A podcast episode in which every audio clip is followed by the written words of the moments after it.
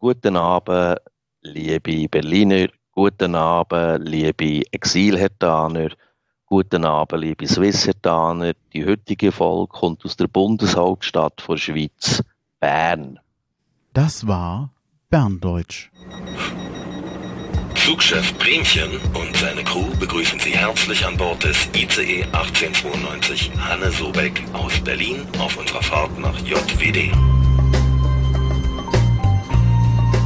Liebe Hertha-Fans in nah und fern, macht es euch bequem und lasst euch überraschen, wohin die Reise heute geht.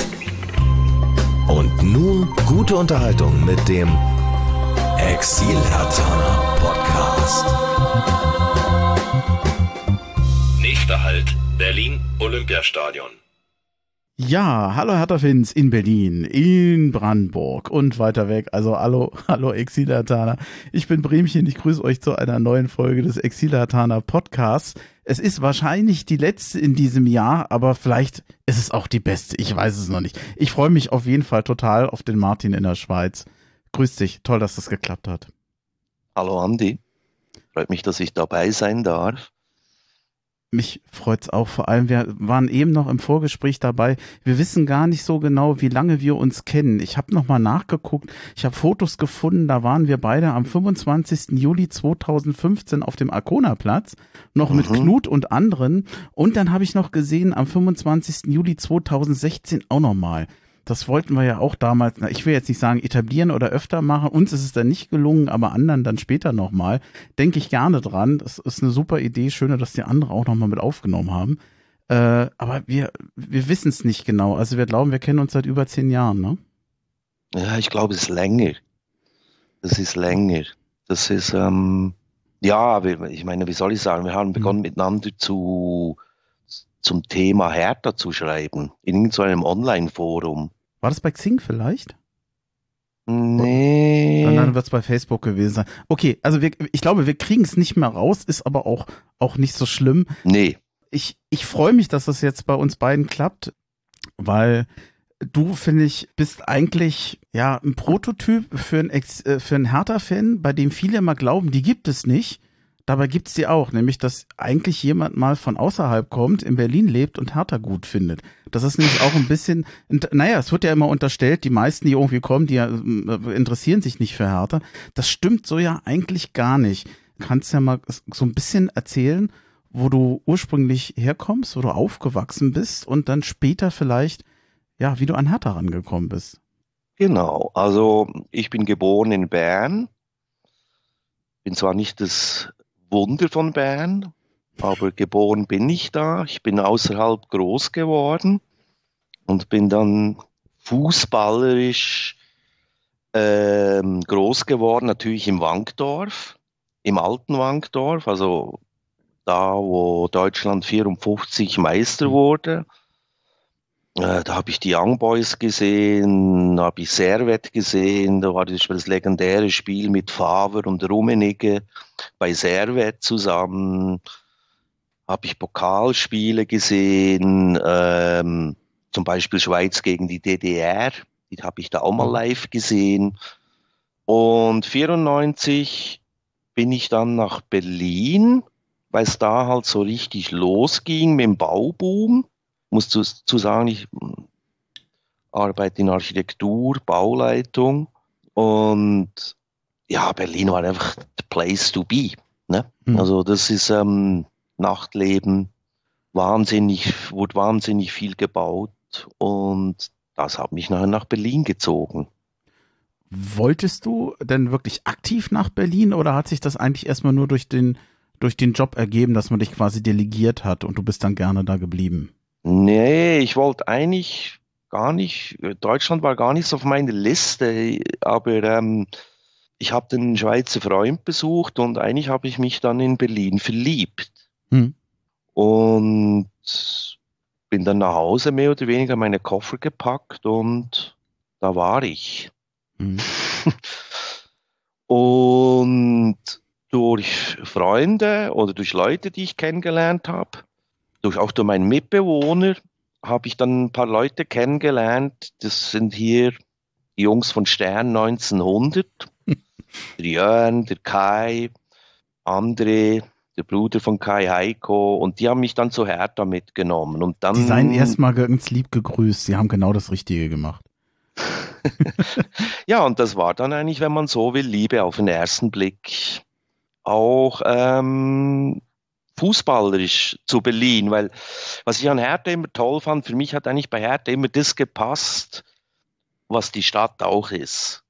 Also man konnte eigentlich in Berlin immer so ein bisschen einen falschen Eindruck äh, teilweise erhalten, alles so perfekt und alles so Künstler und alles so, ist es aber nicht. Mhm. Und Hertha passt halt wahnsinnig gut zu Berlin.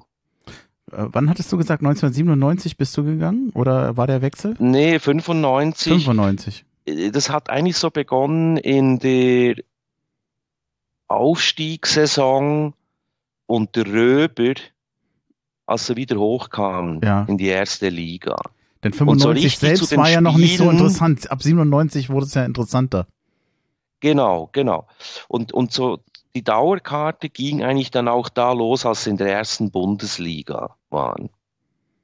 Und dann ist das eigentlich so zu einem Ritual, dass man, ja, dann hat über 20 Jahre die Dauerkarte. Später kam dann noch mein Sohn dazu und der wurde so auch sozialisiert über Hertha. Hast, hast du denn ähm, selber noch äh, Fußball gespielt? Vorher noch in der Schweiz oder dann später in Berlin? Ja, Fußball habe ich gespielt, aber ähm, bis zur C-Jugend. Aber ich glaube, ähm, ich war kein großes Talent. Naja, aber wenn du Spaß am Spiel hatte, mein Gott, ich habe irgendwo auf dem Bolzplatz gespielt. Ich habe nie im Verein groß gespielt, aber ich hatte Spaß, egal wann. Ja, äh, es ist mal das. Und was mich eigentlich immer fasziniert hat am Fußball, ist einfach so die Stimmung im Stadion.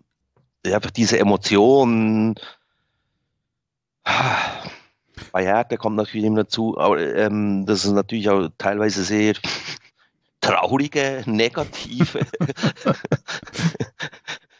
ähm, aber das kennt ja jeder, der Hertha-Fan ist. Lustigerweise ziehen mich immer so eine Vereine an, und ich habe mal im Spaßeshalber gesagt, wenn ich irgendwie Fan werde von was, dann ist das nicht immer ein gutes Zeichen.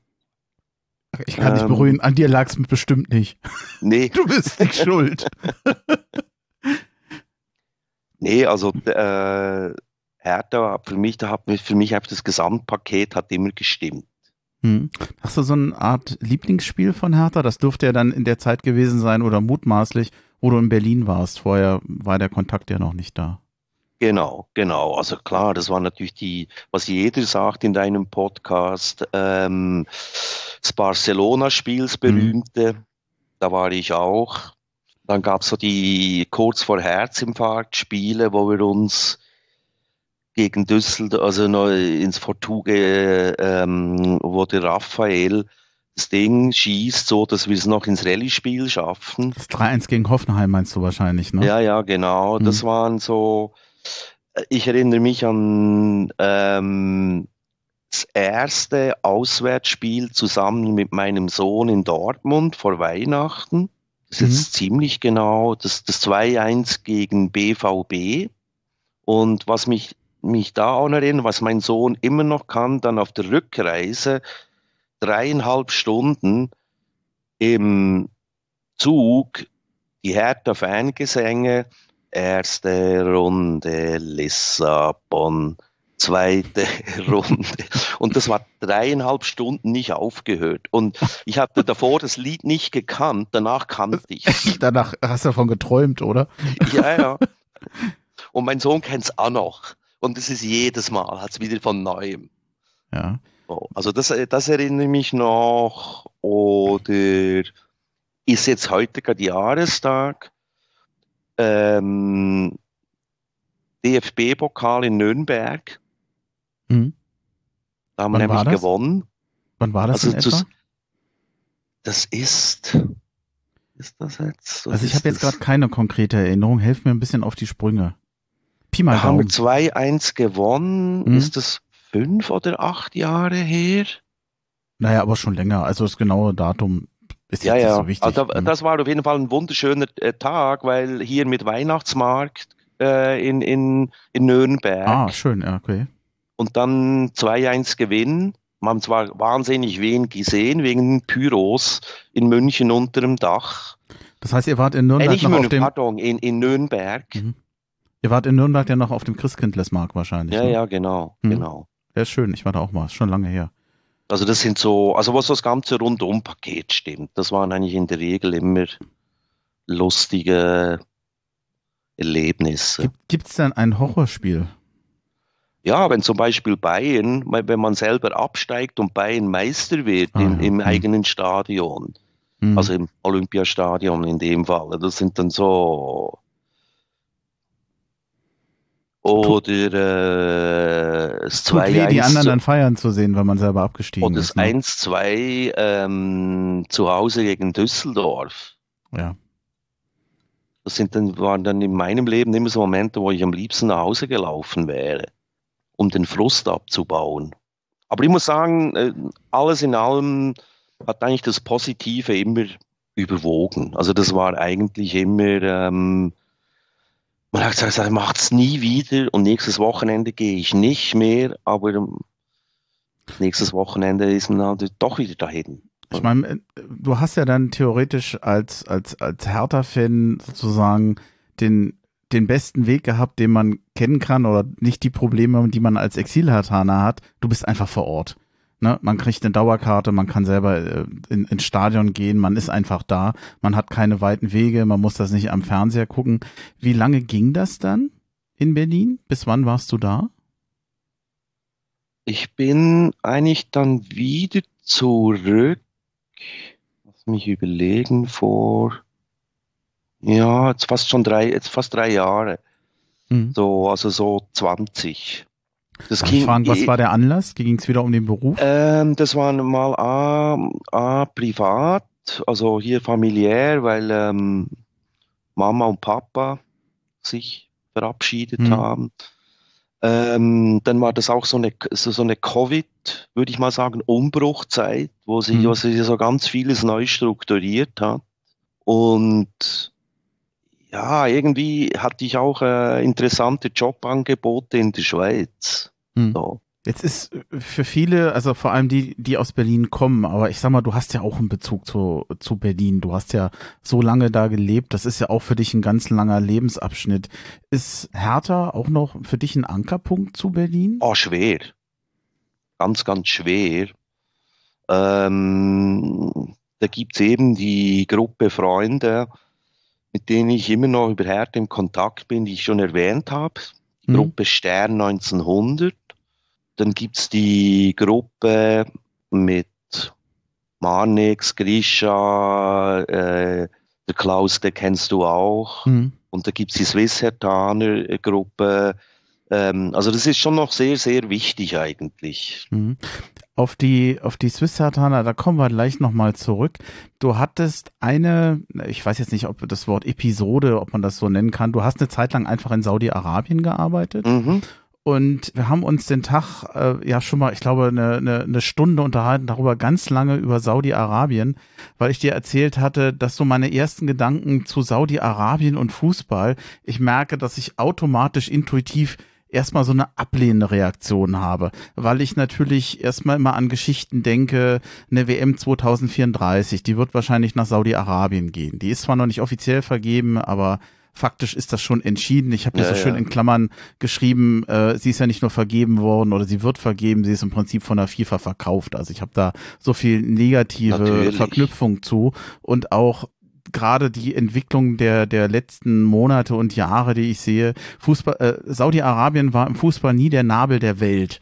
Das war, äh, ja, da wurde auch Fußball äh, äh, gespielt, aber der große Fußball, der hat natürlich immer in Europa oder vielleicht in Lateinamerika stattgefunden. Heute ist ein Ronaldo oder äh, Ronaldo da oder andere große Stars, die für viel Geld nach Arabien gehen, wo ich immer denke, da, da geht eigentlich nur noch um Geld. Du gehst eigentlich nicht wegen des sportlichen Erfolgs nach Saudi-Arabien. Das fühlt sich alles so kommerziell an. Du hattest damals erzählt, dass du Saudi-Arabien und Fußball viel positiver beziehungsweise viel differenzierter erlebt hast. Wie war das vor Ort? Ja, das Verrückte war eigentlich, als ich, ähm, da habe ich noch in Berlin gelebt, 2019, angefragt wurde, dann ging es mir wahrscheinlich so wie dir auch. zu Saudi-Arabien. Also erstmal dachte ich mir, hu.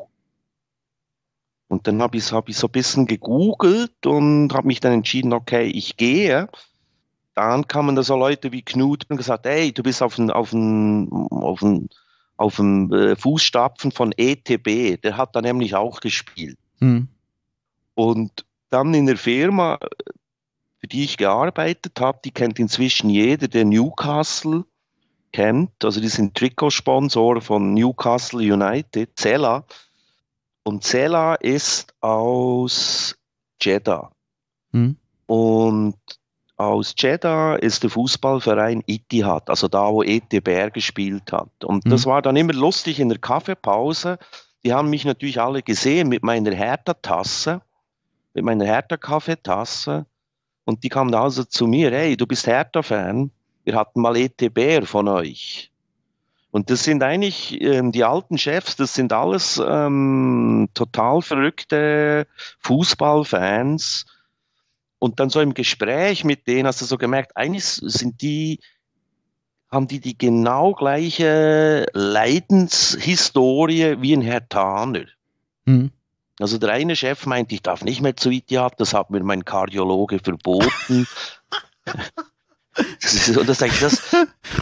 Also ich meine, ähm, so gewisse Spiele bei Hertha, also zum Beispiel eben, da werden vielleicht auch noch drauf kommen, wie das Pokalspiel gegen das HSV, sowas tut ein Kardiologe auf jeden Fall verbieten. Mhm. Das ist auf jeden Fall nicht gesund. Mhm.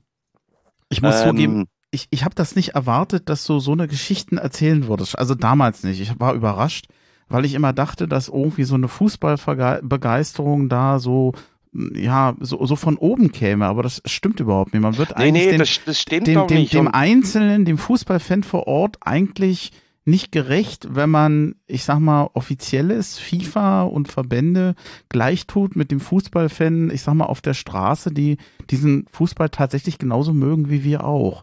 Also dieses in einen Topf werfen ist eigentlich das, wo ich, wo ich mir auch nicht so bewusst war, wie unfair man da ist. Man kann ja das eine kritisieren, aber Kritik, man sollte das andere nicht mit reinnehmen. Nicht an. Das hm. ist das Riesenproblem. Ich hatte jetzt auch Katar. Bei Katar habe ich die Kritik ja verstanden. Hm. Und meine Teamkollegen aus der Zeit, die Kritik, die eigentlich nur auf die FIFA gerichtet sein muss, das nehmen die dann persönlich und die, die sagen sich dann, ey, was wollt ihr uns hier erzählen? Wir haben Spaß, wir gehen ins Stadion, wir haben Freude. Was kümmert uns die FIFA? So. Ähm, und das ist so, äh, diese Kritik, die, weißt du, wenn dann im Blog oder überall Boykott irgendwas, diese Kritik, die, die, die verpufft völlig, die geht völlig in eine falsche Richtung. Mhm also die, die fühlen sich eher beleidigt, so unter dem Motto, so, ihr Deutsch habt uns schon gar nichts zu sagen. Und die, die die Kritik betrifft, die interessiert es nicht. Aber kennen wir das in ähnlich? Also ich, ich weiß nicht, ob man das wirklich äh, so vergleichen kann, aber wir fühlen uns doch als Hertha-Fan genauso beleidigt, wenn uns irgendeiner zu einem Windhorst- und Investorenverein macht und unsere und uns als Fan da mehr oder weniger mit, mit gleich macht, das sind wir ja auch nicht. Wir waren nie Windhorst, wir waren immer Hertha-Fans. Wir haben immer ja, den, natürlich. Als, als Fan ja auch genauso für uns unser, unser Fanherz ja nicht verloren oder verändert deswegen.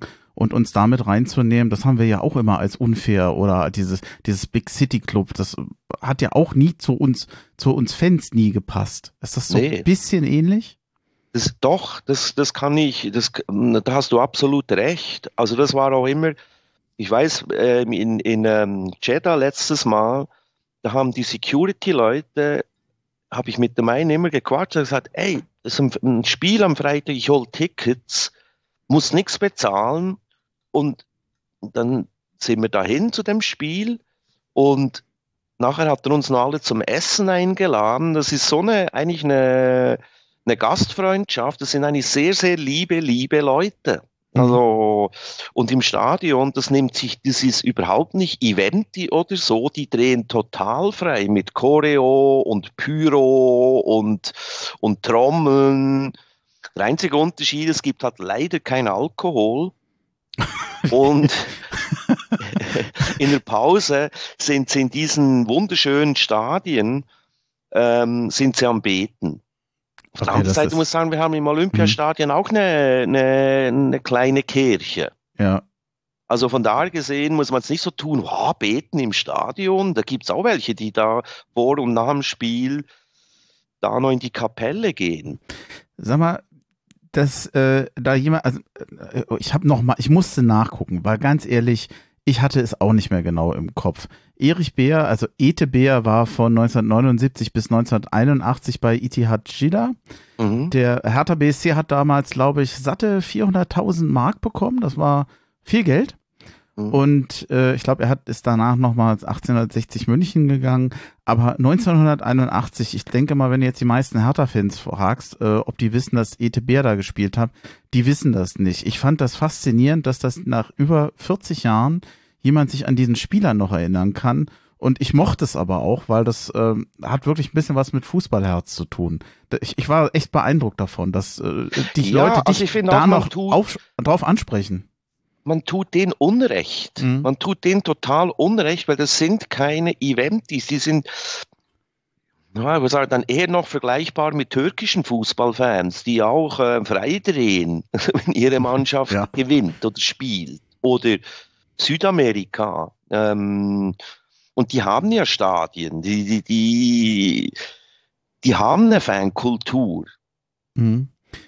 Mm, Nichtsdestotrotz, also jetzt um nochmal auf, auf das, was da offiziell passiert, FIFA, WM und wie diese ganzen Spieler da für Millionen, für irre Summen da gekauft werden. Äh, Ich mag das aber auch nicht. Ich finde das nach wie vor freidrehen völlig verrückt, was da passiert. Ähm, das kommt mir so, äh, ich, ich habe immer den Eindruck, auf Dauer macht das den Fußball kaputt. Weil äh, wer, wer will denn das sehen? Also bei allem Respekt gegenüber dem saudi-arabischen Fußball. Mich interessiert das jetzt wirklich nicht, wenn da ein arabischer Fußball spielt. Ich verstehe auch die, das äh, hat so gar keine Authentizität mehr, wenn du eigentlich sagst, hier ist das Geld, die Leute spielen hier äh, hin an Ronaldo hat doch nicht in irgendwelcher Bettwäsche von irgendeinem saudi-arabischen Fußballverein gepennt. Also äh, es, es, es bleibt für mich dieses Konstrukt, aber auch mit FIFA und mit der WM-Planung, bleibt für mich aber natürlich trotzdem irgendwie extrem künstlich und Natürlich. wahnsinnig orientiert nach Kommerz. Natürlich. Also ich fand zum Beispiel ähm, so zwischenmenschliche Begegnungen. Ich erinnere Ja. mich, an einem Abend sind wir essen gegangen und da hat Hertha gerade gegen ein, Freund, ein Vorbereitungsspiel oder ein Freundschaftsspiel ähm, gegen Al- Al-Hilali. Das ist die Haupt, also das Prinzip das FC Bayern Hm. von äh, Saudi-Arabien und das ist die Mannschaft von Riyadh. Und ich sehe so, wie am Nachbartisch einer die ganze Zeit auf sein Handy schaut und auf Fußball guckt. Und ich habe aber auch immer geguckt, äh, wie die spielen. Und habe gesagt, guckst du das Spiel? Und er ja, und gesagt, ey, ich bin Hertha-Fan. Und hat sich total gefreut, Schön. dass er, dass er mal einen Hertha-Fan live kennt. Und er hat sich das, das Freundschaftsspiel, das war irgendwo im österreichischen Sommerlager, da hat Hertha 1-1 äh, gegen Al-Hilali gespielt. Also ich, ich werde mich in äh, Zukunft ein bisschen hüten, so schnell und voreilig da zu urteilen, weil es doch, äh, weil ich immer Gefahr laufe, von einer bestimmten Art überheblich zu werden und die, die Falschen zu treffen, die es nicht verdient haben. Bei aller berechtigten Kritik an anderen Stellen. Also ich nehme das sehr mit heute aus dieser Folge. Ich würde nochmal auf jeden Fall den, ich glaube, äh, alles mit äh, Saudi-Arabien sind wir durch thematisch, oder? Oder hast du noch einen Punkt? Ja, ja, da wird noch genügend dann noch kommen und die Presse wird dann noch randvoll sein mit dem Thema.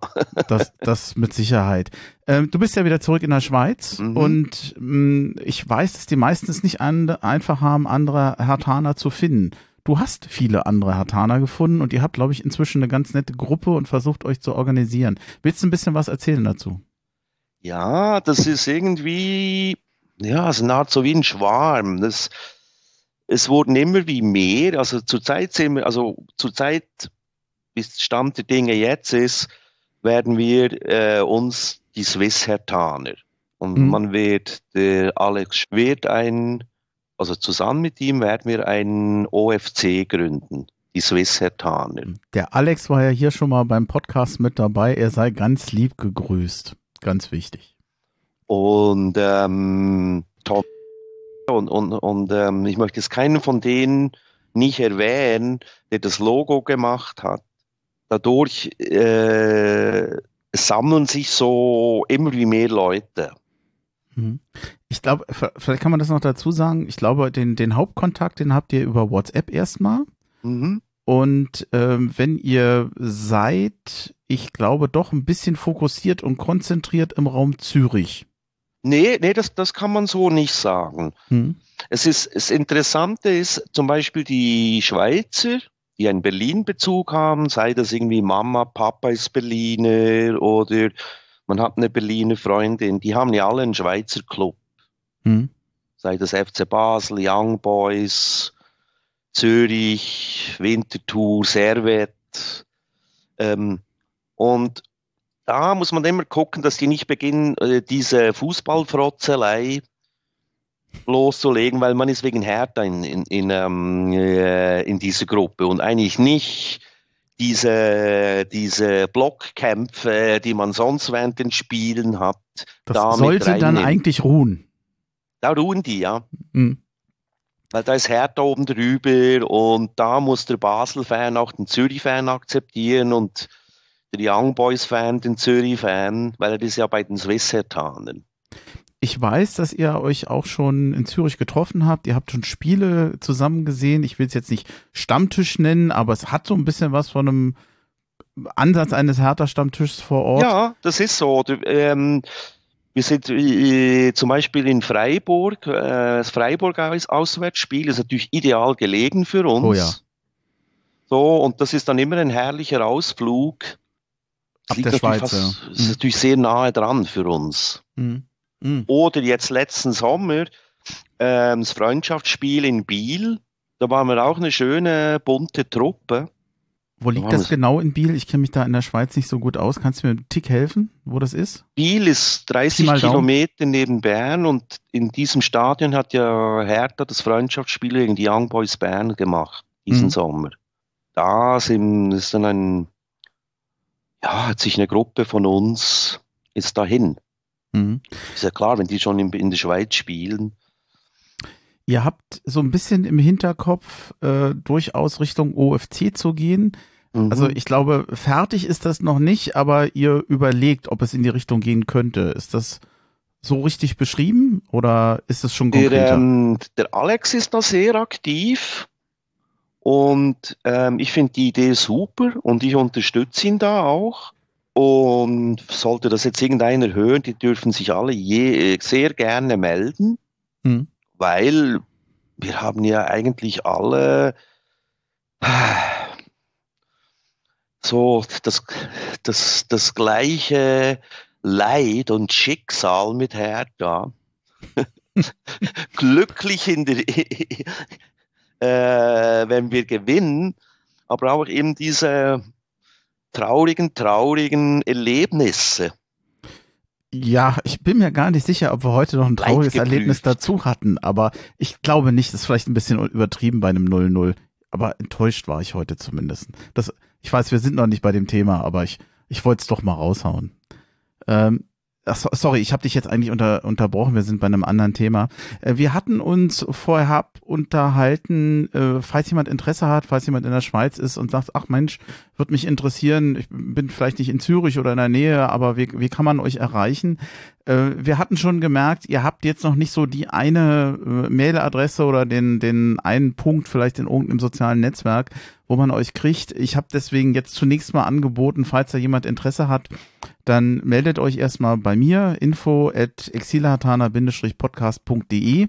Äh, idealerweise gibt da eine, ähm, naja, ich würde dann die, die Mail weiterleiten und äh, hoffe, dann, dann gibt's Feedback von euch. Also wir machen das erstmal so, sollte es an anderer Stelle mal eine bessere, zentralere Adresse geben, dann werde ich die nachreichen.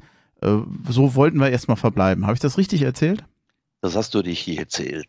Dann, und es gibt auch schon hm. ähm, ein sehr schönes Logo, muss man wirklich mit den schönen Bergen. Der Tom hat, äh, der hat das selber gezeichnet, ne? Der ja, kann ja, das. Genau. Hat, ich glaube, da richtig, der kann richtig malen und Grafiken machen. Ich bin sehr beeindruckt. Bei mir sieht das, ich kann das gar nicht. Das sieht man auch immer, aber auch äh, der hat da wirklich äh, ein richtiges Händchen für. Also sieht richtig gut aus. Äh, frag ihn doch mal, ob ich das mit reinnehmen kann hier in die Folge als Logo oder so. Äh, darf ich nicht ohne euch, aber vielleicht geht's ja noch. Wir können ja vielleicht mal fragen, vielleicht kannst du ihn ja noch an, anticken. Ob wir das nehmen du, dürfen. du kennst ihn ja auch, also, der, der, der, also wieso sollte das nicht? Also ja, ich, ich muss glaub, aber fragen. Ja, ja, fragen. alles klar. Sonst äh, äh, kein, kein Bild ohne Genehmigung. Das ist einfach so, das habe ich mir angewohnt. Haben wir denn jetzt noch was zu euch da, da in, in der Schweiz? Also für dich ist es ja jetzt erstmal nach, nach Berlin ziemlich weit, um mal härter zu gucken. Fährst du denn noch Berlin? Kannst du Spiele noch gucken? Ja, oder? also ich meine, es ist zurzeit äh, ein bisschen schwierig, weil ich beruflich sehr eingebunden bin. Und so ein Berlin-Wochenende, logischerweise, ist auch, ja, es, es raubt Zeit. Hm. Und da habe ich momentan recht wenig. Aber ich habe meine um Tochter Ecke, ne? lebt noch in Berlin. Und es ist ganz klar, wenn, wenn äh, Berlin, dann verbinde ich es immer, dass, äh, dass, dass, dass ich auch noch ein Hertha-Spiel sehe. Hm. Wie oft schaffst du es denn noch? So Pi mal Daumen. Ähm, ein, zweimal im Jahr. Ja. Naja, es ist leider auch nicht um die Ecke, ne? Ja, es hat eine Stunde Flug. Ähm, und es hat mit der Arbeit. Also mhm. es ist, ich, ich, bin halt sehr, sehr eingebunden, was mir auch Spaß macht. Mhm. Aber es hat halt die Kehrseite, so eine launigen ähm, Ausflüge sind halt, hat, hat, hat weniger Platz dafür. Also was sicher ist, ich gucke jedes Spiel, wenn es irgendwie geht. Mhm. Also das ist klar. Also da, ähm, aber es ist natürlich klar, wenn ich das ähm, wenn ich mich mit irgendjemand treffe, irgendwo in der Sportkneipe in Zürich oder zu Hause vor dem Bildschirm, logisch, das ist viel weniger Zeit, wie wenn ich nach Berlin gehe ein Wochenende. Ja, ja. klar. Ähm, ich würde sagen, zu dem Teil Schweiz wäre ich durch. Es sei denn, mhm. dir liegt noch was, oder du hast ja noch eine Notiz gemacht oder willst was nichts vergessen. Ich hätte nichts mehr. Ich würde tatsächlich jetzt mal zu den Spielen kommen wollen, wenn es mhm. geht.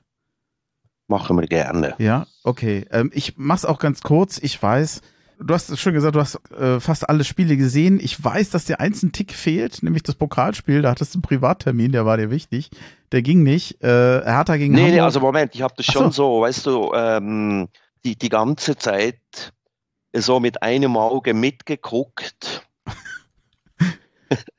und war dann pünktlich zum Elfmeterschießen zu Hause. Oh ja. Äh, also war aber auch, auch nicht blutdruckschonend, was du da gesehen hast. Das ist, das ist, das ist auf jeden Fall überhaupt nicht gesund gewesen.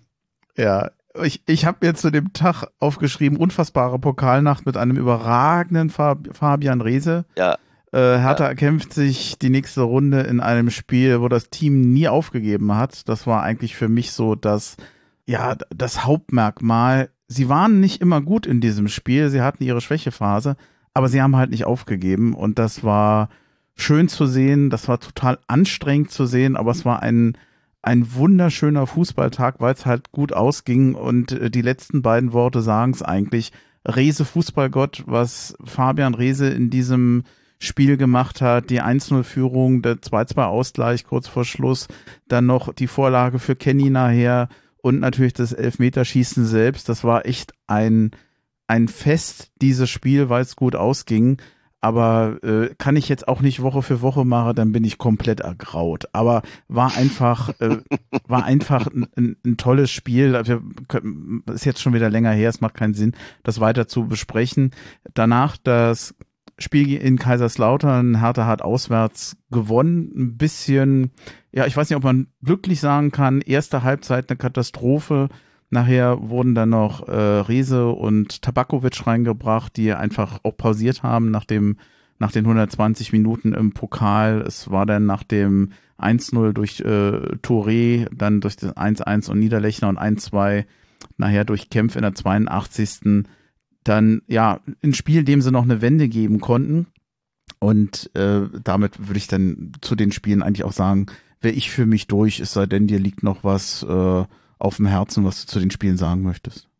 Ja, ja, nee, also du hast treffend gesagt, das ist, ähm, beim HSV muss ich sagen, die, die werden wahrscheinlich irgendwann mal ein Hertha-Trauma kriegen nach dem Relegationsspielding und jetzt hier noch im Pokal, was jetzt wirklich zweimal, sage ich mal, ziemlich dreckig ausgeschieden sind gegen Hertha. Bei Kaiserslautern ging es gerade noch mal gut mit der Einwechslung von Rese in der zweiten Halbzeit. Und ich weiß nicht, ob ich jetzt da ein bisschen vorgreife. Heute hat das halt eben dann gefehlt. Ne? Ja, ich bin mir auch ziemlich sicher, sicher, dass wir heute auf dieses Thema nochmal zurückkommen werden. Was ist Hertha BSC eigentlich ohne Fabian Reese wert? Ich weiß, das ist eine, eine komische Frage, aber dieses, diese erste Halbzeit in Kaiserslautern hat ja schon gezeigt, wie abhängig wir von einem Spieler sind. Ich meine, von, von Leistungsträgern ist man irgendwie immer abhängig, aber es gibt manchmal auch Teams oder Zusammenstellungen, wo du dann sagen kannst, naja, aber wir haben noch einen Plan B, dass quasi ein Team den Ausfall eines Spielers zusammen noch abfedern oder abfangen kann oder mildern. Und äh, gerade wenn ich jetzt dieses Spiel in Kaiserslautern sehe, die erste Halbzeit und mir dann nochmal heute schon mal vor Augen halte, dann wird mir so ein bisschen Angst und Bange, wie eigentlich Fabian Rehse mit seiner Einzelleistung doch Schwächen übertüncht, wo wir immer sagen, na ja, äh, es klappt ja, wir haben ja gewonnen. Aber ähm, wie eng es dann eigentlich ist und wie wenig dann dahinter ist in der zweiten Reite oder die äh, zweiten Reihe oder dieser Plan B, das macht mir schon ein bisschen Angst. Vor allem, wenn man dran denkt, welche Begehrlichkeiten man bei Fabian Reese jetzt mehr und mehr erweckt werden, äh, härter zu verlassen, als Leistungsträger doch irgendwo erste Liga zu spielen was sind wir denn ohne Fabian Reese? Also da habe ich echt ein bisschen Sorgen, aber aber das hatten wir ja schon mal mit Marcelinho war das ja, ja, so. Ähm, dann hatten wir noch. War das auch so krass damals? Ja, das war doch auch sehr krass. Also ich hm. fand ich empfand es immer als sehr krass. Ich, ich kenne den Satz, ist Marcelinho schlecht, ist Hertha schlecht. Das stimmt. Also den Satz kenne ich von früher auch noch. Sorry, ich habe dich unterbrochen. Nee, nee, also das ist schon okay. Also das ähm, fand ich immer, ähm, ich, weißt du, ich glaube noch nicht mal, dass der jetzt so fußballerisch alleine überragend ist. Ich glaube, beim Rese ist es so, der motiviert die, der reißt die mit, dass die mit, weißt du so, es ist so wie der Klassensprecher oder so einer, der, der die mitreißt. Und dann kommen die die Herrschaften. Und, und, und bei, bei dem so bei Spielen, wo er nicht dabei ist, hat man so das Gefühl, ja, dann es sagt uns ja niemand was. Weißt du so, es fehlt so diese, dieser Input. Hm. Mal, mal, schauen. Pass auf, wir kommen zu dem Spiel in, Ost, äh, gegen, in Osnabrück. Gegen Osnabrück gleich. Ich wollte noch, wir hatten uns vorher da schon unterhalten, uns beiden ist das Thema eigentlich nicht ganz geheuer weil wir immer denken, hinter dieser Geschichte ist eigentlich eine andere Geschichte und die kennen wir beide nicht aus der Entfernung als Exilhataner. Und damit meine ich äh, die jüngste Meldung vom Donnerstag zu Tim Kauermann der ähm, seit August Leiter der Sanierung innerhalb der KGAH tätig ist, also sozusagen beim ausgegliederten äh, Profi-Teil von Hertha BSC, der ja erst im Sommer das Präsidium verlassen hatte und nun aber den zum 31. Dezember diese Aufgabe niederlegt, damit den Club verlässt. Und ähm, das ist ja schwierig, denn als Leiter der Sanierung innerhalb der Kommanditgesellschaft ist er ganz wesentlich sozusagen für diesen finanziellen Neuanfang oder überhaupt als Finanzexperte bei Hertha mit dabei. Er sollte ab 1.1. eigentlich einen neuen Arbeitsvertrag erhalten. Er hat vorher noch äh, quasi gehaltsfrei gearbeitet. Und äh, es ist eigentlich insofern schmerzhaft. Das hat jetzt hier mit dem sportlichen Teil wenig zu tun, aber Hertha verliert da einen Finanzexperten, der meines Erachtens sehr wichtig wäre, dass der weiterhin bei Hertha BSC hilft, weil an seiner Expertise, da gibt es, glaube ich, keine ernsthaften Zweifel. Äh, fraglich ist natürlich jetzt, was ist die Geschichte hinter dieser Geschichte? Warum geht er jetzt gerade eben erst im August angefangen? Zu wechseln und jetzt nach wenigen Wochen, Monaten äh, hört er im Prinzip dann doch wieder auf. Ich würde hier an der Stelle ganz gerne den äh, Kicker mal äh, zitieren. Kauermann Junior, es gibt ja noch einen Senior, der mal äh, mit aktiv war beim Verein, soll sich dem Vernehmen nach hinter den Kulissen zuletzt häufig mit Clubpräsident Kai Bernstein gerieben haben.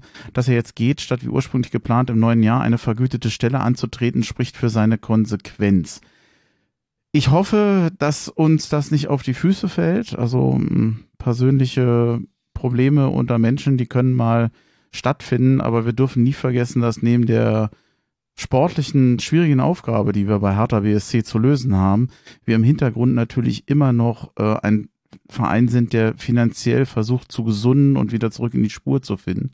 Ich wollte es nicht ganz unterschlagen, auch wenn wir jetzt faktisch wenig darüber diskutieren können, weil wir die Hintergründe nicht wissen, aber da es mir doch sehr wichtig erscheint und äh, ja, äh, unbedingt erwähnt werden sollte, wollte ich das zumindest noch nachreichen. Mhm. Ähm, ja, das war's eigentlich. Ehe ich jetzt so allgemein werde, lass uns lieber aufs Spiel gegen Osnabrück kommen, obwohl ich dieses Spiel ja auch furchtbar fand. 43.650 Zuschauer finde ich übrigens an einem trüben Wintertag gegen den Tabellenletzten in der zweiten Liga richtig gut. Da waren, ja. ich glaube, um die 5000 Osnabrücker teilweise noch mit dabei. Wir haben leider immer noch ein recht großes Lazarett. Man mag es gar nicht glauben. Äh, Benche Dardai war ja bekannt, dass er nicht fit ist. Aber vor allem Fabian Reese kam jetzt kurzfristig dazu. Das heißt, äh, wir haben heute dieses Spiel, er war nicht mal im Kader. Ich glaube, er ist äh, erkältet oder hat einen Infekt, Fieber. besser gesagt. Und irgendwas. Äh, so kam es dann, dass heute Christensen und Tabakovic für Winkler und Prevliak äh, spielten und äh, Rese halt wegen eines Infektes nicht im Kader war. Für ihn spielte dann Derry Scherhand, der überwiegend links spielte, aber auch manchmal die Seiten wechselte. Und ja, boah, äh, Kollege Ittrich als Schiedsrichter war heute gesetzt, den ich eigentlich nicht so gerne sehe. Ich komm, über den können wir uns ja noch unterhalten, was wir von dem halten. Und wir haben dann eine erste Halbzeit gesehen. Ich weiß nicht, wie es dir ging. Ich habe nicht nur die erste Halbzeit nicht gerne gesehen, ich habe insgesamt dieses Spiel überhaupt nicht gerne geguckt. Das war kein schöner Fußball, oder? Ja, es war so ein 0-0-Spiel irgendwie, so ein, ja, es hat sehr gut zum nebligen Wetter hier in, in, äh, in der Region Zürich gepasst. In Berlin war das Wetter ja schön, aber hier war es so grau, trist, trübe. Und da hat Hertha sehr gut hat da reingepasst. Also. Ja. Das, das Lustige ist ja, ich, ich mache uns ja immer so ein paar Notizen so zur ersten Halbzeit. Mhm, mhm. und ich hatte wirklich äh, größte Mühe, mir was aufzuschreiben, weil ich wirklich jetzt richtig keine interessanten Situationen oder Torchancen hatte, wo ich sagte, mein Gott, ist das ein unterhaltsames Spiel.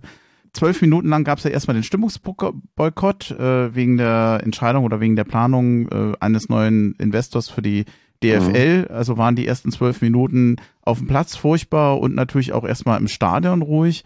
Es gab, ich, was hatte ich hier so schön äh, aufgeschrieben, Hertha wird früh angegriffen und findet in den ersten zehn Minuten erstmal nicht ansatzweise statt. Ich bin mir nicht ganz sicher, ob das im Rest der ersten Halbzeit besser war. Schwere Kost erinnert etwas an die Hälfte gegen, erste Hälfte gegen Kaiserslautern. Mhm. Und ich finde, das ganze Spiel erinnerte etwas an die Hälfte, erste Hälfte gegen Kaiserslautern. Das war nicht schön. Tabakovic hat dann in der zehnten Minute mal eine, eine Chance gehabt. Ich habe mir dann äh, hier in der 22. Minute gab es mal eine Situation, wo Christensen über den Flügel kam und den, den Tabakovic anspielt und der äh, schießt sich dann per, per Seitfallzieher selbst an die Hand. Das war irgendwie so, so typisch für dieses Spiel, aber ganz ehrlich, es war auch ein bisschen typisch für Tabakovic wie er in dem Spiel war und in den letzten Spielen. Er ist, er spielt unglücklich, oder? Hast du mich gehört? Äh, äh, nee, ich, ich meine, mein Achso, sag doch mal. Ja, achso, ähm, ich hatte gesagt, dass äh, Tabakovic in letzter Zeit ein bisschen unglücklich spielt. Ich finde, er hat in diesem Spiel unglücklich gespielt, äh, als er sich da selber an die Hand geschossen hat. Ich fand, er war in dem ganzen Spiel unglücklich und zuletzt auch. Äh, es ist im Moment nicht so seine Zeit, habe ich den Eindruck. Ja, äh, interessanterweise fand ich auch immer, wenn er mit Previak zusammen gespielt hat. Die Zeit, die beiden haben eine Zeit lang ganz gut funktioniert zusammen. Hättest du nicht eher Prevliak für, für Tabakovic gebracht? Ich fand Hertha mit ihm etwas besser als mit Tabakovic. Ja, ich ehrlich gesagt auch. Das hat man ja heute auch gemerkt, als der dann mhm. kam. Ähm, als, äh, die, die, die Tabakovic erinnert mich immer an Preetz. ja, wobei Preetz hat seine Tore gemacht. Ja, aber ich meine, Tabakovic, wenn er so, wenn er so weitermacht, ähm, wird, wird, also so wie er, wie er da begonnen hat mit den 14 Toren, da, da wäre er relativ schnell bei Preetz. Hm. Wenn er mit dem Affenzahn so weitergemacht hätte oder machen würde. Ich meine, Tabakovic ist ja noch im Soll. Also er, ich weiß gar nicht, wie viele Tore er jetzt mal gemacht hat. Sieben oder so in der, in der, in der Hinrunde. Sieben oder acht. Das ist ja für einen Stürmer erstmal nicht pauschal schlecht. Aber äh, mir ist auch klar, dass insgesamt so wie Hertha sich in der Offensive gezeigt hatte, das, was ihm da geboten wurde, insgesamt nicht viel war. Aber ich finde halt, dass Smile als, als Spieler eben noch, als, als spielender Stürmer einfach mehr bieten kann, als es Tabakovic machen kann. Und ich glaube, das äh, hat einfach geholfen. Ich finde es schade, dass er äh, Dardai diese Maßnahme nicht schon zur, zur Halbzeit gemacht hat äh, oder spätestens zur Halbzeit eigentlich viel mehr hätte wechseln müssen. Man, wir hatten ja letztens die Diskussion mal gehabt, warum haben wir den Eindruck, dass Hertha in der zweiten Halbzeit immer oder sehr oft, nicht immer, sehr oft schlechter ist als in der ersten. Das, äh, wir hatten ja darüber diskutiert, ob es eventuell ein Problem ist, mit der Kondition, zumindest nach mhm. dem Pokalspiel gegen Hamburg, kann man da von einem Konditionsproblem nicht mehr sprechen. Aber dieses äh, eventuell ein bisschen früher coachen, äh, eventuell mehr von der Bank auch schon früher reagieren. Ich hätte es mir heute gewünscht, um ehrlich zu sein, und ich würde das gerne mal weiternehmen. Äh, wie, wie hatten dir Scherhand gefallen heute? Ah, sag mal so ambivalent. So, man denkt immer, ja, ja, war jetzt gar nicht schlecht. Und dann gibt es wieder so zwei, drei richtige Durchhänger, mhm. wo er sich verstolpert oder, oder, oder, oder der Pass zu spät kommt oder gar nicht kommt. Auf der anderen Seite ist mir, ist mir dann aufgefallen, jeder hatte das. Du hast immer gedacht, mhm. ja, jetzt kommt, jetzt geht's, jetzt, jetzt. Dann stolpert, vertribbelt man die Bälle wieder oder, oder rennt sich irgendwo fest. Und, und ich fand auch wahnsinnig viele Fehlpässe heute. Ja. Es gab eine Situation, wo Sherhand kurz vor der, äh, vor der Pause nochmal ein schönes Solo äh, angesetzt hat, mhm. Gegenspieler ausgetanzt und äh, eigentlich einen schönen Abschluss. Also der Keeper der Osnabrücker konnte aber dann noch zupacken und dann ging man halt mit einem 0-0 zur Pause. Mhm. Insgesamt, ja, eigentlich äh, vielleicht es ist jetzt vielleicht unfair, Scherhand da rauszunehmen oder negativ rauszunehmen in dem Team, was insgesamt einfach keine gute Leistung gemacht hat. Nicht nur in den ersten 45 Minuten, sondern wahrscheinlich über das gesamte Spiel mit ähm, ja ähm, vielleicht ein bisschen ähm, ein bisschen mehr Lob über die letzte Viertelstunde der zweiten Halbzeit, aber insgesamt ich habe vor allem eine, ein Team gesehen, was nie Tempo aufgebaut hat, was äh, mit diesem, mit dieser Spielart lange Ball auf Rese, der geht dann nach vorne und der macht dann das Tor. Wenn dann Rese fehlt, dann fällt halt Hertha zu wenig ein. Dann auch, äh, ja, es reißt auch keine Lücken rein wie Rese. Ja. Der das ja. Zeugs auseinanderreißt und dadurch natürlich unglaublich, also Spieler auf sich zieht und natürlich dadurch unglaubliche Lücken entstehen für die anderen un unheimlich träge, unheimlich langsam, ohne, ohne Tempo. Ja, und ausrechenbar für die anderen. Ja, ausrechenbar. Und natürlich auch, muss man irgendwo sagen, ich meine, das war der Tabellenletzte. Die haben gerade Hertha am Anfang, die haben halt früh angegriffen und das hat oftmals schon gereicht, damit Hertha ja mehr oder weniger diese Hintenrum-Scheiße da wieder spielt. Ja, ja. Wie wir sie von früher kennen. Also genau. Schön war das nicht. Ich habe äh, Hussein nachher äh, in der zweiten Halbzeit äh, notiert, dass er für Clemens kam. Und ich habe mir dann auch wieder danach bis zur 58. nichts aufgeschrieben. Keine, keine ja. groß, kein nix, wo ich ja. jetzt sagte, da, da kann man drüber reden. Äh, Elgin Darwi kam nachher für Scherhand, Winkler kam für Christensen. Äh, da kam noch mal so ein bisschen Schwung rein. Dann kam Prevliak noch für Tabakovic. Das hätte ich gern ein bisschen früher gesehen. Niederlechner hatte mal vom 16er abgezogen. Das war eigentlich eine ganz schöne Chance. Und mhm. dann so in der letzten, in den letzten 75 Minuten kam Hertha dann nochmal mit so einer, ich nenne es mal Druckphase. Schöner Kopfball von Winkler. Jindawi hatte sich da wirklich recht richtig schön durchgesetzt. Und ähm, ja, aber es, es kam letztendlich irgendwie zu wenig raus. Dann, dann die rote Karte für Niederlechner. War das für dich eine rote Karte? War Ja, das okay? Ja, ja. Der hat furchtbar geschimpft danach noch. Ja, Äh, viele haben sich ja, amüsiert, ich meine, scheiß war. Eben, also gut, mögen andere, äh, andere anders sehen, aber wenn du mit, mit offener Sohle Mhm. dem so ins Schienbein trittst oder drauf trittst, also, also ich fand, ich fand, die kann man geben. Früher Ja. hat man es natürlich einfach nicht nachgeguckt. Wenn es nicht gesehen hat, ist es weitergegangen. Aber Ich kann ja die äh, Kritik am äh, VAR verstehen, an diesen äh, Videoschiedsrichter. Aber um ehrlich zu sein, also ich mögen auch äh, Leute das anders sehen. Ähm, ich hatte bei Twitter ja noch hier und da was geschrieben. Da wurde dann gesagt, naja, die Situationen sind doch ein bisschen unterschiedlich. Aber ich habe einfach den Eindruck, wenn ich den, den vergleiche, wo trifft der Lauterer den Clemens im Spiel gegen Kaiserslautern, der kriegt eine rote Karte und wo trifft Niederlechner seinen Gegner, egal ob jetzt die Situation ein bisschen anders war. Letztendlich treffen sie den beiden genau mit offener Sohle am Schienbein und dann ist es für mich eigentlich völlig in Ordnung, dass man in beiden Fällen, sowohl in Kaiserslautern als auch jetzt eben in Berlin gegen Osnabrück sagt, okay, da muss ich rot zeigen. Ist für mich jetzt auch kein Problem, dass es der, der Videoschiedsrichter war, weil ich finde einfach die Entscheidung richtig. Das ist jetzt für mich keine Fehlentscheidung gewesen. Natürlich kann man da rot geben. Und vor allem, was ich das Gute finde, der, der war, sagt ja am Schiri, geh raus, guck dir das nochmal an.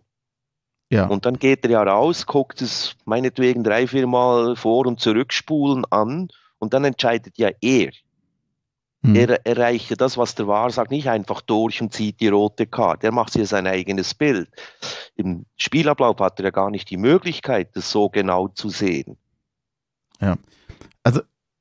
Ich fand es auch gut, dass er rausgegangen ist. Ich muss allerdings sagen, ich, ich, also ich finde die Situation in Ordnung. Ich finde, das ist keine Fehlentscheidung. Ich denke auch nicht, dass, äh, das hat ja jetzt, der, der Spielverlauf ist dadurch ja nicht gedreht worden. Nee. Vor allem hat Hertha schlecht gespielt. Jetzt, naja, dem Schiedsrichter die Schuld für noch zu geben, finde ich nicht in Ordnung oder äh, finde ich jedenfalls nicht gerechtfertigt, obwohl ich grundsätzlich Ittrich nicht gerne sehe, weil er mir in vielen äh, Entscheidungen zu kleinlich ist. Äh, ich ich sehe den da einfach nicht gerne. Die Linie, die er da führt, äh, ich mag das nicht. Ich glaube, das können andere Schiedsrichter besser. Aber wie gesagt, Schuld an diesem Unentschieden ist er nicht. Das ist in erster Linie Hertha selbst, dass da nicht mehr rausgekommen ist. Ja, sie sind ja dann äh, äh, zeitweise noch ein bisschen entglitten, wo noch hier die Schubserei losgegangen ist. Das hätte, Ja. und das, ähm, wo ich mir denke, wie, es ist eh so ein langweiliges Spiel, wieso schubst ihr euch jetzt da noch so? Also es, ihr seid ja beide sowas von emotionslos eigentlich. Also, Frust vielleicht? Hä? Frust vielleicht, auch auf Hertha-Seiten? ja, ja, auf jeden Fall. Das war auf jeden Fall auf, auf, auf äh, hier Kenny und ähm, wer war da noch mit, äh, mit bei? Ich weiß nicht, wer da noch alle waren. Einige, Kenny hatte sich vor allem ziemlich aufgeregt, glaube ich. Ja, und Previak war da aber auch beteiligt. Mhm. Früher Ja, wäre ja noch Pantelic dabei gewesen. Der wäre immer dabei gewesen. Wobei, also ich habe mir nachher, ich habe mir nochmal die Statistik angeguckt. Ich habe es uns äh, aufgeschrieben. Wenn ich jetzt nur die Statistik angucken würde, 52 zu 48 Prozent Zweikämpfe für Hertha, Ballbesitz 58 zu 42 Prozent und 12 zu 8 Schüsse für Hertha. Da könnte man ja fast auf die Idee kommen, dass Hertha irgendwie schon einen Tick besser war. Aber ich finde, wenn ich, wenn man dieses Spiel sieht, dann Mhm. sieht man eben, naja, Ballbesitz und Torgefahr, das sind eben zwei unterschiedliche Paar Schuhe. Die, die Statistik wirkt fast ein bisschen besser, als naja das Spiel war. Absolut. Und du weißt ja, wie es ist. Es kann ja mal sein, dass einer in den Strafraum kommt und wird gelegt und es gibt einen Elfmeter. So, also aber dafür muss ich mit dem Ball in den Strafraum kommen. Da- Damit muss ich in diese gefährlichen Zonen reinkommen. Mhm. Und so war das einfach so ein, ja, Hertha war nicht relativ leicht zu verteidigen. Mhm. Leicht äh, voraussehbar, was die machen. Gab es einen Spieler, der dir gefallen hatte in dem Spiel? Es war jetzt kein Spiel, wo man sich unbedingt mit äh, Uh, Lorbeeren ausgezeichnet werden kann, allein vom Spielverlauf, von der Leistung der Mannschaft. Also ich, ich hätte vielleicht ein, zwei Spieler, aber. Hm. Wenn ich immer, muss ich ehrlich sagen, wenn ich immer wieder, wenn mich immer wieder positiv überrascht, ist, ist äh, unser, unser junger Torhüter, mhm. Wie schon souverän und ähm, abgeklärt, auch wenn er ab und zu mal einen Fehler macht, aber das sei ihm ziehen. Und sonst habe ich mal so den Eindruck, bis auf Rese, es haben so alle ihre Hochs und Tiefs. Da machen sie ein Spiel zwei gut und dann machen sie, haben sie wieder den Taucher. Ich habe mir hier so schön aufgeschrieben, Hertha blieb behäbig, ideenlos und ohne Tempo in der Offensive.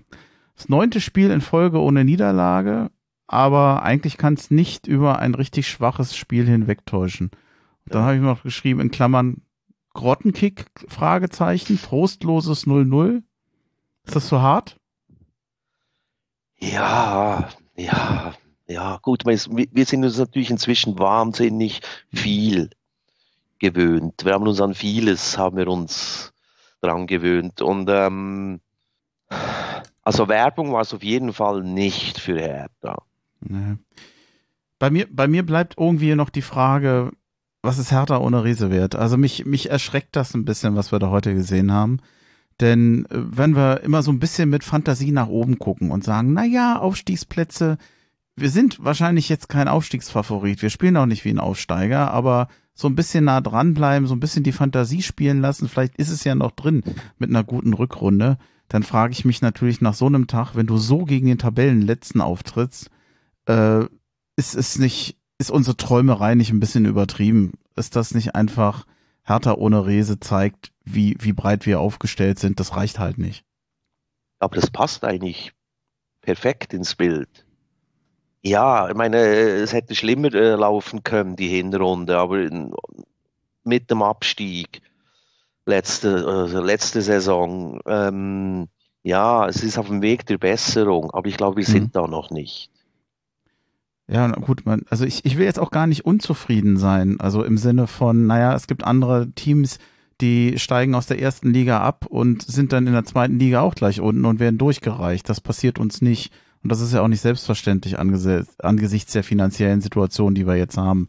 Aber ich fand es heute schon sehr ernüchternd, muss ich zugeben. Also es war vielleicht noch mal so ein bisschen eingenordet, träumen nicht zu viel, kommen ein bisschen in der Realität äh, an. Mhm. Heute hast du gesehen, wo es eben überall noch hapert. Absolut. Also man hatte jetzt gedacht, eben mit dem Pokalspiel, mit dem, äh, mit dem 2-1 äh, gegen Lauten, ah, vielleicht entsteht so ein bisschen, ich sage jetzt nicht eine Euphorie, aber so ähm, es entsteht was in der Mannschaft. Und wenn man das dann heute wieder gesehen, es kann jetzt nicht sein, nur weil Rese spielt, dass ihr hier so eine irgendwie Wintermüdigkeit habt. Ihr habt jetzt eine Woche, ihr habt jetzt eine, weißt du, ich meine, wenn ich, wenn ich, wenn ich jetzt am, gegen letzten Samstag äh, auf dem Betze verliere, kann ich sagen, ich habe ein wahnsinniges Pokalspiel, sorry Jungs, ich war müde. Dann hätten wir das ja noch so verstanden. Aber jetzt hatten sie eine Woche Zeit, um sich zu erholen, zu regenerieren. Der Dardai hat sie vorbereitet. Was, was haben sie nochmal gesagt auf Sky? Sie sollen nicht schon Winterurlaub denken. Weißt du, wieso muss ich denen das sagen? Weißt du, so, sie sollen, mhm. sie sollen nicht schon. Naja, Angst vor zu viel Selbstzufriedenheit ist das, ne? Mhm. Mhm. Offensichtlich merkt er, dass er Gefahr laufen, dass es so sein könnte. Wobei ich gar nicht weiß, ob das heute Selbstzufriedenheit war. Ja, vielleicht können sie einfach auch nicht besser. Hertha mit 25 Punkten auf Platz 7. Abstand auf den HSV beträgt wieder 6 Punkte. Es waren schon mal 4. Äh, Spieltag ist aber noch nicht beendet, denn heute gibt's ja noch ein Spätspiel. Das läuft wahrscheinlich jetzt. Ich habe da gar nicht mhm. raufgeguckt. Und am Sonntag gibt's ja noch mal Spiele. Also das ist noch nicht der Endstand dieses ähm, Spieltages. Ich muss zugeben, ich hätte mir das noch mal das das abschließende Erfolgserlebnis zur Winterpause gewünscht. Jetzt äh, haben wir erstmal Winterpause, personelle Wechsel. Ich bin mir nicht mehr ganz sicher den genauen Wortlaut bei Benny Weber, dass es da nicht viel geben könnte, so sinngemäß, wobei ich das so mhm, mhm. interpretiert habe. Nicht viel heißt ja nicht keinen. Also äh, das ist ja, könnte ja trotzdem noch den einen oder anderen Spieler betreffen. Ich habe mal ein bisschen vorab überlegt, was da eigentlich passieren könnte und was nicht. Jetzt äh, finanzielle Möglichkeiten äh, hat Hertha ja nicht viele. Und äh, natürlich ist der erste, an den ich immer denke, der Maolida, der bei den äh, bei der zweiten Mannschaft von Hertha spielt, über den Dada ja eindeutig äh, gesprochen hat, was er von ihm hält und dass er gehen soll.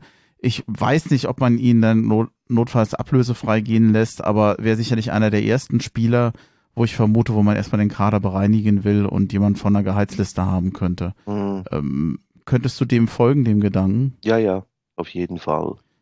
Hättest du noch jemanden? Ähm, Quasi den, den Fehlkauf vergangener Zeiten, wo du sagst, den brauchen wir nicht mehr. Ja, viele haben sich ja schon bereinigt mhm. eigentlich. Oder viele haben sich jetzt auf einmal zum Guten entwickelt. Wird ja. Zefoik, der hat ja eine Zeit, also der, ja, der hat seine Lücken drin, seine Hänger, aber hat aber auch immer wieder äh, so gute Momente. Er hatte auch seine Aussetzer, ja, das ist ja, richtig. Ja, das ist manchmal so wie ein Rumpelstilzchen, wie er dazu zu, ähm, spielt halt wahnsinnig hart, aber und zwischendurch denkst du, Mann, was machst du da jetzt wieder? Ja, es ist bemerkenswert, dass man eigentlich nicht zuerst an ihn denkt, dass er nochmal so zurückgekommen ist und sich nochmal so angeboten hat. Mhm. Äh, ich denke jetzt nochmal tatsächlich an Anderson Lokoki, den man ja noch spät verpflichtet hatte von Mainz, der meines Erachtens bei Hertha BSC überhaupt gar keine Rolle spielt und wo ich mich schon ein bisschen frage, ob man sich von ihm wieder trennt oder sagt. Ist der überhaupt äh, noch? Ist er nicht er, schon wieder weg? Meiner, meines Erachtens ist er noch da. Ähm, oh. Also, wenn ich jetzt nicht äh, völlig falsch äh, informiert bin, es gibt tatsächlich noch eine ganz wilder Gedanke, den ich habe. Ich weiß aber nicht, äh, ob du sagst, das wäre eine Möglichkeit. Ich glaube, uns fehlen im Kader immer noch erfahrene Zehner und Achter. Ähm, viele sagen zwar, naja, aber dann kommt Palko zurück äh, oder noch, vielleicht noch ein Jugendspieler, der verletzt war, aber mal ganz ehrlich, das ist natürlich keine Kaderbreite. Wir, wir haben große Lücken im Mittelfeld und es ist ja kein Zufall, dass wir oftmals immer mit langen Bällen versuchen, uns irgendwie da zu behelfen, weil eben der Spieler in der Mitte nicht dasteht, wo er vielleicht anspielbar sein sollte. Ähm, Hertha hat kein Geld. Äh, wenn man einen erfahrenen und guten Zehner oder Achter beliebig kaufen könnte, würde es jeder tun. Ich habe allerdings tatsächlich diesen ganz verwegenen Gedanken, Suat Serda ist Leihspieler bei Hertha BSC, der verliehen wurde. Und ich glaube, der kommt aber da, wo er ist, äh, kaum zu tragen. Er spielt da kaum. Den wieder und zurückzuholen. Ich habe tatsächlich in einer schwachen Minute mal überlegt, wenn der anbieten würde, er käme zurück für ein halbes Jahr, ob man sich darauf einlassen könnte. Er war Gut, jetzt. Aber da, da weißt du, wissen wir hm? auch nicht, wie Weber und Dardai zu ihm stehen. Wenn, wenn da natürlich ähm, das Tuch zerschnitten ist, dann sagen die, nee, nee, der, lass den mal, wo der ist, den wollen wir nicht mehr sehen. So, also fußballerisch ja, wieso nicht? Würdest du ihn holen? Also Fußball, ginge, also ich meine, wenn es bezahlbar wäre. Ja, mit, also, also, ja, also ich meine, ich denke mal, dass wir für den auch immer noch bezahlen, oder? Wenn wir ähm, bei Leihspieler ist es meistens so, dass der empfangene Verein äh, das Gehalt ganz oder größtenteils übernimmt. Das würde ich hier auch unterstellen. Okay. Ich habe jetzt aber nicht nachgeguckt. Hm. Also ich hätte den, ja natürlich. Also ich frage mich auch, wieso, dass man den, den Previak nicht auf die Acht nimmt. Hm. Weil der könnte das nämlich auch. Oder? Hat er das schon mal gespielt? Ich meine, der, also ich möchte jetzt, ich möchte jetzt nichts Falsches sagen, aber hm. ich meine, der könnte auch die Acht spielen. Also ich äh, könnte mich mit Serda zumindest mit dem Gedanken anfreuen, wobei man natürlich auch äh, viele Abers äh, ja nennen kann. Abgesehen davon, dass man sagt, nee, also es ist halt ein Gehalt, das können wir nicht tragen. Das von mhm. daher mhm. äh, braucht man da gar nicht dran denken. Man kann natürlich auch der Meinung sagen, naja, das war auch einer der Spieler, mit denen wir abgestiegen sind. Und so als Serda hat er da auch seinen Teil mit dran. Ich weiß nur eben nicht in der zweiten Liga. Suat Serda hatte ja auch mal ein sehr gutes halbes Jahr bei Hertha BSC, mhm. wo er mit zu den besten Spielern gehörte und wirklich mal gezeigt hat, was er da kann. Äh, ich wäre sicherlich eine Option, wo man sagen kann, den kenne ich den äh, weiß ich, was der kann da an der Position und der fehlt mir eigentlich insgesamt in diesem Kadergebäude oder in diesem Kadergebilde besser gesagt. Mhm. Aber ich glaube, da ich es wird sehr unwahrscheinlich sein. Ich kann es mir nicht vorstellen. äh, ob man noch jemand anderen bekommt. Wahrscheinlich nur, wenn ein Spieler geht. Rochel ist verletzt, den wirst du nicht verkaufen können. Und Kilian Sona, der ja so ewig Langzeit verletzt war, der ist jetzt bei der zweiten. Der hat aber, glaube ich, so ein geringes Gehalt, dass es da aus finanziellen Gründen bei denen nicht ankommt, den gehen zu lassen. Ich vermute, es wird letztendlich so sein, wenn wir Spieler abgeben, kommt jemand Neues. Geben wir keinen, kommt niemand Neues. Geben wir keinen ab, meine ich. Ja, und äh, was man ja auch sagen muss, seit Weber ähm, da dieses ganze, die ganze Transfers macht, der hat echt ein paar gar nicht mal so schlechte Transfers gemacht. Mhm. Also mit Tabakovic, was der gekostet hat, ähm, das sind eigentlich alle Schnäppchen, die wir da geholt haben. Naja, sagen wir mal so, in, in Relation zu dem Geld, das man ausgegeben hat und in dem, in Relation dazu, was man erwarten konnte, fühlte sich das in vielen Teilen allemal besser an als das, was Hertha BSC in den Jahren vorher gemacht hat. Wo man ja unfassbar Kampf. viel Geld ausgegeben hat, eine, ohne jeden Gegenwert. Eine Unfähigkeit, das also ist eine sportlichen Kampf. Gegenwert. Ja, ja. Ähm, ja. Aber das, das, das wäre ja ein abendfüllendes Thema, wenn man das mal genau analysieren würde. Das ist, und das möchte man nicht, man möchte ja nicht irgendwie äh, zusätzlich schlechte Laune. Auf keinen Fall. So, ich glaube, dann war's das jetzt, denn ich habe keine weiteren Notizen mehr bei mir auf dem Zettel. Wir sind durch. Martin, ich bedanke mich bei dir. Ich hoffe, es hat dir Spaß gemacht. Sehr. Sehr. Ich hoffe, dass äh, sich der eine oder andere meldet für euch als, als mhm. Hartaner in der Schweiz. Vielleicht habt ihr da noch den, den ein oder netten Hartaner oder die ein oder andere nette Hartanerin, äh, die mit dazukommt. Ich meine, man muss sich immer ein bisschen beschnuppern, das gehört dazu, dass man so auf einer Welle ist, aber äh, das kann man ja alles probieren. Le leider nicht dann in Freiburg. Du hattest das eben so schön erwähnt. Die spielen ja leider nicht mehr äh, bei uns in der gleichen Liga. Ich überlege, das ist für die, siehst du, das haben wir gar nicht erwähnt. Äh, es gibt jetzt keinen Spielort, der so direkt an der Schweizer Grenze mehr ist, ne? Die sind alle weggefallen. Freiburg ist weg, Augsburg ist weg. Also ich meine, das ist nicht an der Schweizer Stuttgart. Grenze, aber, aber alles im Süden ist weggefallen. Für Schweiz ist das echt doof. Stuttgart ist weg. Ich gerade. Ja, na, du hast halt nicht mehr viel da unten im Süden. Also die, die im Norden, die Exilhataner, die freuen sich, aber Ach, für die Schweizer ist es insofern schwerer geworden, weil einfach der Weg weiter geworden ist. Und gerade Freiburg ist natürlich immer für die meisten das Spiel gewesen, wenn du aus der Schweiz kommst, weil es einfach für viele viel, viel näher ist. Absolut. Ja, ja, und es ist auch ein netter Ausflug. Das sowieso. Also Freiburg ist immer eine Reise wert, ganz ehrlich. Äh, ich habe da eigentlich nur positive Erinnerungen. Ich, ich hoffe, dass wir bald wieder in einer Liga sind und ich hoffe vor allem deswegen, weil Hertha aufgestiegen ist und nicht Freiburg. Aber ich glaube, das könnte noch ein ganz schön langer Weg werden. Ja, da bin ich, glaube ich, bei dir. Ja. Vor allem nach dem heutigen Spieltag. Leider. Ich mache nochmal einen ganz lieben Gruß äh, an alle Exilataner, die in der Schweiz sind. Es ist, glaube ich, die mit die größte Community von Mitgliedern von Hertha BSC jenseits von Deutschland. Die meisten Mitglieder von Hertha jenseits von Deutschland sind tatsächlich in der Schweiz. Also das ist eigentlich ein, ein Hotspot der Exilhartaner. Und äh, ja, ich freue mich einfach, dass wir das Thema heute mal so ein bisschen anbringen konnten. Und äh, wenn sich da viele bei euch melden, umso toller. Dann äh, vielen Dank und äh, alles Gute, vielen Dank fürs Mitmachen und hau he. Hau he. Exil Podcast.